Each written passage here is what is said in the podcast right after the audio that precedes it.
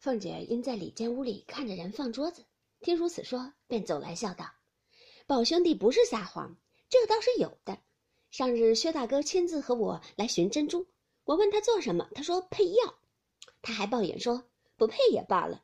如今哪里知道这么费事？我问他什么药，他说是宝兄弟的方子，说了多少药，我也没工夫听。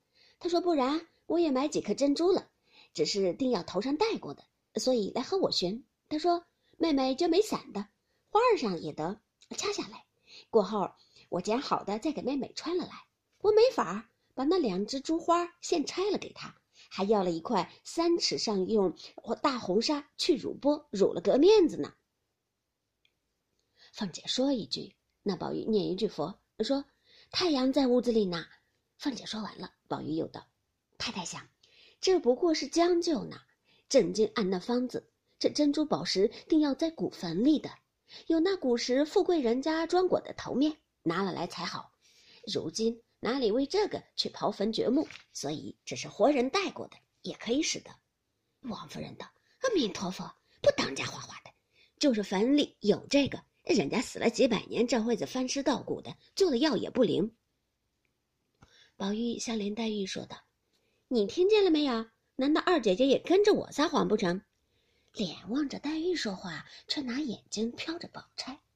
黛玉便拉王夫人道：“舅母听听，宝姐姐不替她圆谎，她支吾着我。”王夫人也道：“宝玉很会欺负你妹妹。”宝玉笑道：“太太不知道这缘故，宝姐姐先在家里住着，那薛大哥哥的事她也不知道，何况如今在里头住着呢，自然是越发不知道了。”林妹妹才在背后羞我，打量我，撒谎呢。正说着，只见贾母房里的丫头找宝玉、林黛玉去吃饭，林黛玉也不叫宝玉，便起身拉了那丫头就走。那丫头说：“等着宝玉一块儿走。”林黛玉道：“他不吃饭了，咱们走吧。”那个丫头道：“吃不吃，等他一块儿去。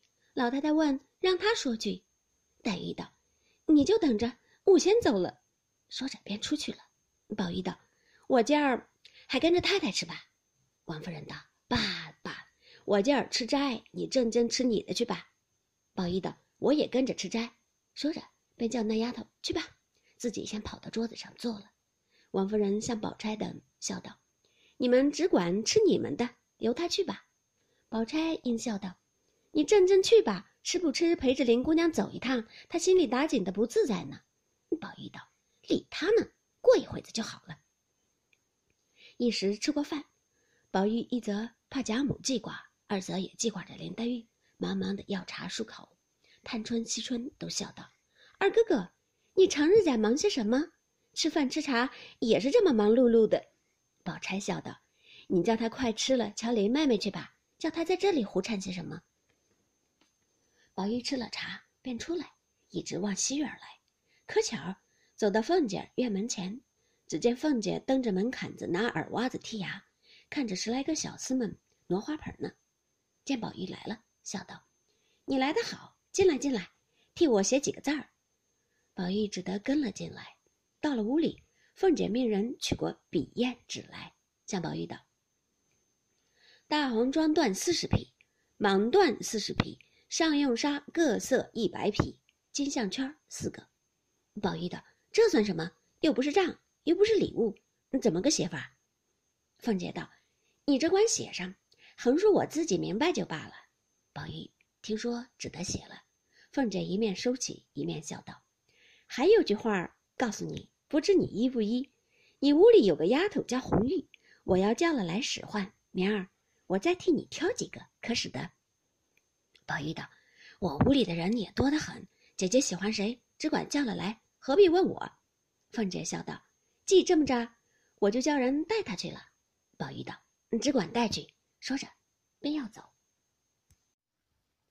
凤姐道：“你回来，我还有一句话呢。”宝玉道：“老太太叫我呢，有话等我回来说吧。”说着，便来至贾母这边，只见都已吃完饭了。贾母一问他：“跟着你娘吃了什么好的？”宝玉笑道：“也没什么好的。”我倒多吃了一碗饭。一问林妹妹在哪里？贾母道：“里头屋里呢。”宝玉进来，只见地下一个丫头吹熨斗，炕上两个丫头打粉线，黛玉弯着腰拿着剪子裁什么呢？宝玉走进来，笑道：“哦，这是做什么呢？才吃了饭，这么空着头，一会子又头疼了。”黛玉并不理，只管裁她的。有一个丫头说道：“那块绸子角还不好呢，再熨它一熨。”黛玉便把剪子一撂，说道：“理他呢，过一会子就好了。”宝玉听了，只是纳闷儿。只见宝钗、探春等也来了，和贾母说了一回话。宝钗也进来问：“林妹妹做什么呢？”因见林黛玉裁剪，阴笑道：“妹妹越发能干了，连裁剪都会了。”黛玉笑道：“这也不过是撒谎哄人罢了。”宝钗笑道。我告诉你个笑话，才刚为那个药，我说了个不知道，宝兄弟心里不受用了。林黛玉道：“理他呢，过会子就好了。”宝玉向宝钗道：“老太太要磨骨牌，正没人呢，你磨骨牌去吧。”宝钗听说，便笑道：“我是为磨骨牌才来了。”说着便走了。林黛玉道：“你倒是去吧，这里有老虎，看吃了你。”说着又裁。宝玉见他不理，只得还陪笑说道：“你也出去逛逛，再裁不迟。”林黛玉总不理，宝玉便问丫头们：“这是谁叫裁的？”林黛玉将问丫头们，便说道：“凭他谁叫我裁，也不管二爷的事。”宝玉方欲说话，只见有人进来回说：“外头有人请。”宝玉听了，忙侧身出来。黛玉向外头说道。阿弥陀佛，赶紧回来！我死了也罢了。